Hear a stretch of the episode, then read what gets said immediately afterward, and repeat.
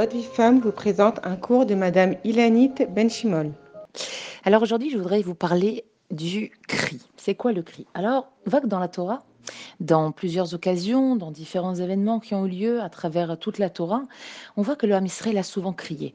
Dans les moments de détresse, dans les moments de douleur physique ou morale, dans, ces instants où on perd pied, c'est-à-dire où on, perd en fait un peu de notre émouna, ou même parfois beaucoup de notre émouna. Et d'ailleurs, c'est intéressant de remarquer que les Chachamim associent les pieds à la Quand quelqu'un a des douleurs dans les pieds, on lui demande de travailler la Et on voit que perdre pied, c'est pas shoot manquer euh, de manière temporaire, hein, souvent, euh, de, de l'aïmouna nécessaire pour affronter notre Nisayon. Donc, dans ces moments-là, dans la plupart du temps, qu'est-ce qu'on fait on voit que la Misraël s'est fait, il a crié. On voit par exemple que Esav, quand euh, il s'est rendu compte qu'il avait perdu le droit d'aînesse au profit de Yaakov, son frère, il a crié. Les Bénisraël, quand ils étaient en Égypte, pour que cesse l'esclavage, ils ont crié. À Purim, à l'époque d'Achashverov, les Juifs aussi, ils ont crié avec Mordechai au, moment où on, lui a annoncé le décret. Eh bien, on dit que Mordechai a poussé un cri déchirant, Gedola ou un cri amer. Et nous rapporte la Megillah. Et dans Shoftim, dans le, dans le, dans le des juges, dans le Nar, on voit que les Bénisraël aussi, ils ont crié vers Hachem pour faire Teshuvah quand ils se sont rendus compte qu'ils avaient abandonné Hachem, la Torah qu'ils avaient fait à Vodazara. C'est-à-dire que le cri, Bekitsu, il est associé souvent à une souffrance, mais aussi à une délivrance. Et dès qu'on crie vers Hachem, alors à ce moment-là, qu'est-ce qui se passe? Hachem, il a pitié. Et du coup, Akadosh Baruch il amène la Yeshua. Regardez une femme qui va accoucher. Eh bien, juste avant de mettre au monde son enfant, elle va crier. Et c'est le cri de la délivrance.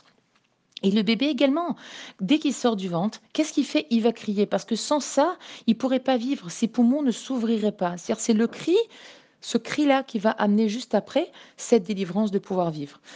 Et par extension, on remarque d'ailleurs que nous, les mamans, nous crions souvent sur nos enfants quand ça va pas, en pensant que ça va résoudre le problème. Alors parfois oui, ça va résoudre de manière temporaire et parfois non. Mais on a cette idée dans la tête que le cri est libérateur et qu'il va amener quelque chose.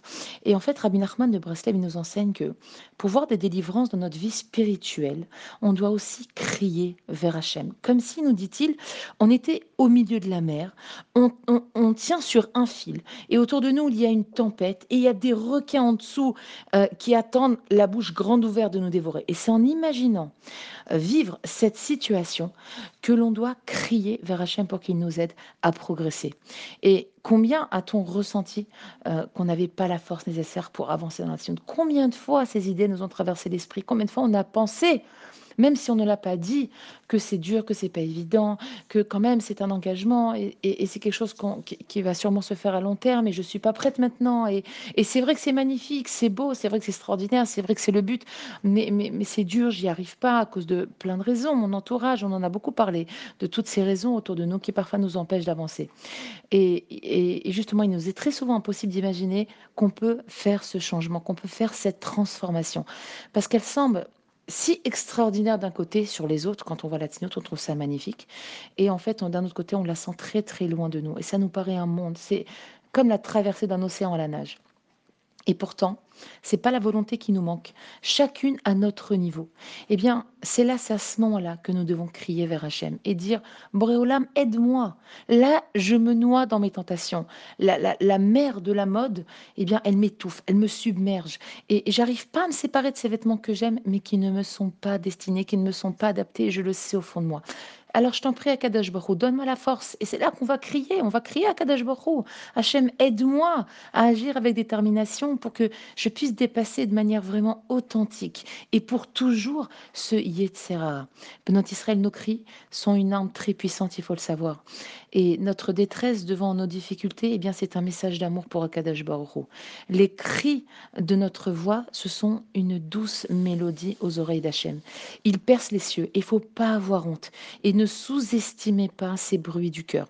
Et nos Rachamim nous enseignent que le cri qui provient du fond du cœur eh bien, ils ils ils proviennent d'une émouna shelema qu'Hachem peut nous délivrer à n'importe quel moment de n'importe quelle difficulté.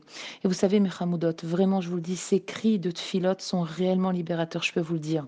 Et quand vous aurez vécu un moment comme celui-là, alors Bémet, vous pourrez dire que vous avez ressenti une proximité et un attachement à Boréolam vraiment incroyable. Alors Bezrat Hachem, Mamash et Niske, pour avancer dans la tignote, qu'on puisse, oh, à ce moment-là où on sent que les choses stagnent et qu'elles n'avancent pas et qu'on voudrait tellement qu'on puisse pousser ce cri libérateur, ce cri vers Hu qui nous amènera des délivrances et qui nous amènera à avancer dans le bon derrière et ressentir une grande fierté, Bezrat Hachem, de tous ces efforts accomplis. Amen, Kenye Ratson. Je vous embrasse à toutes très fort.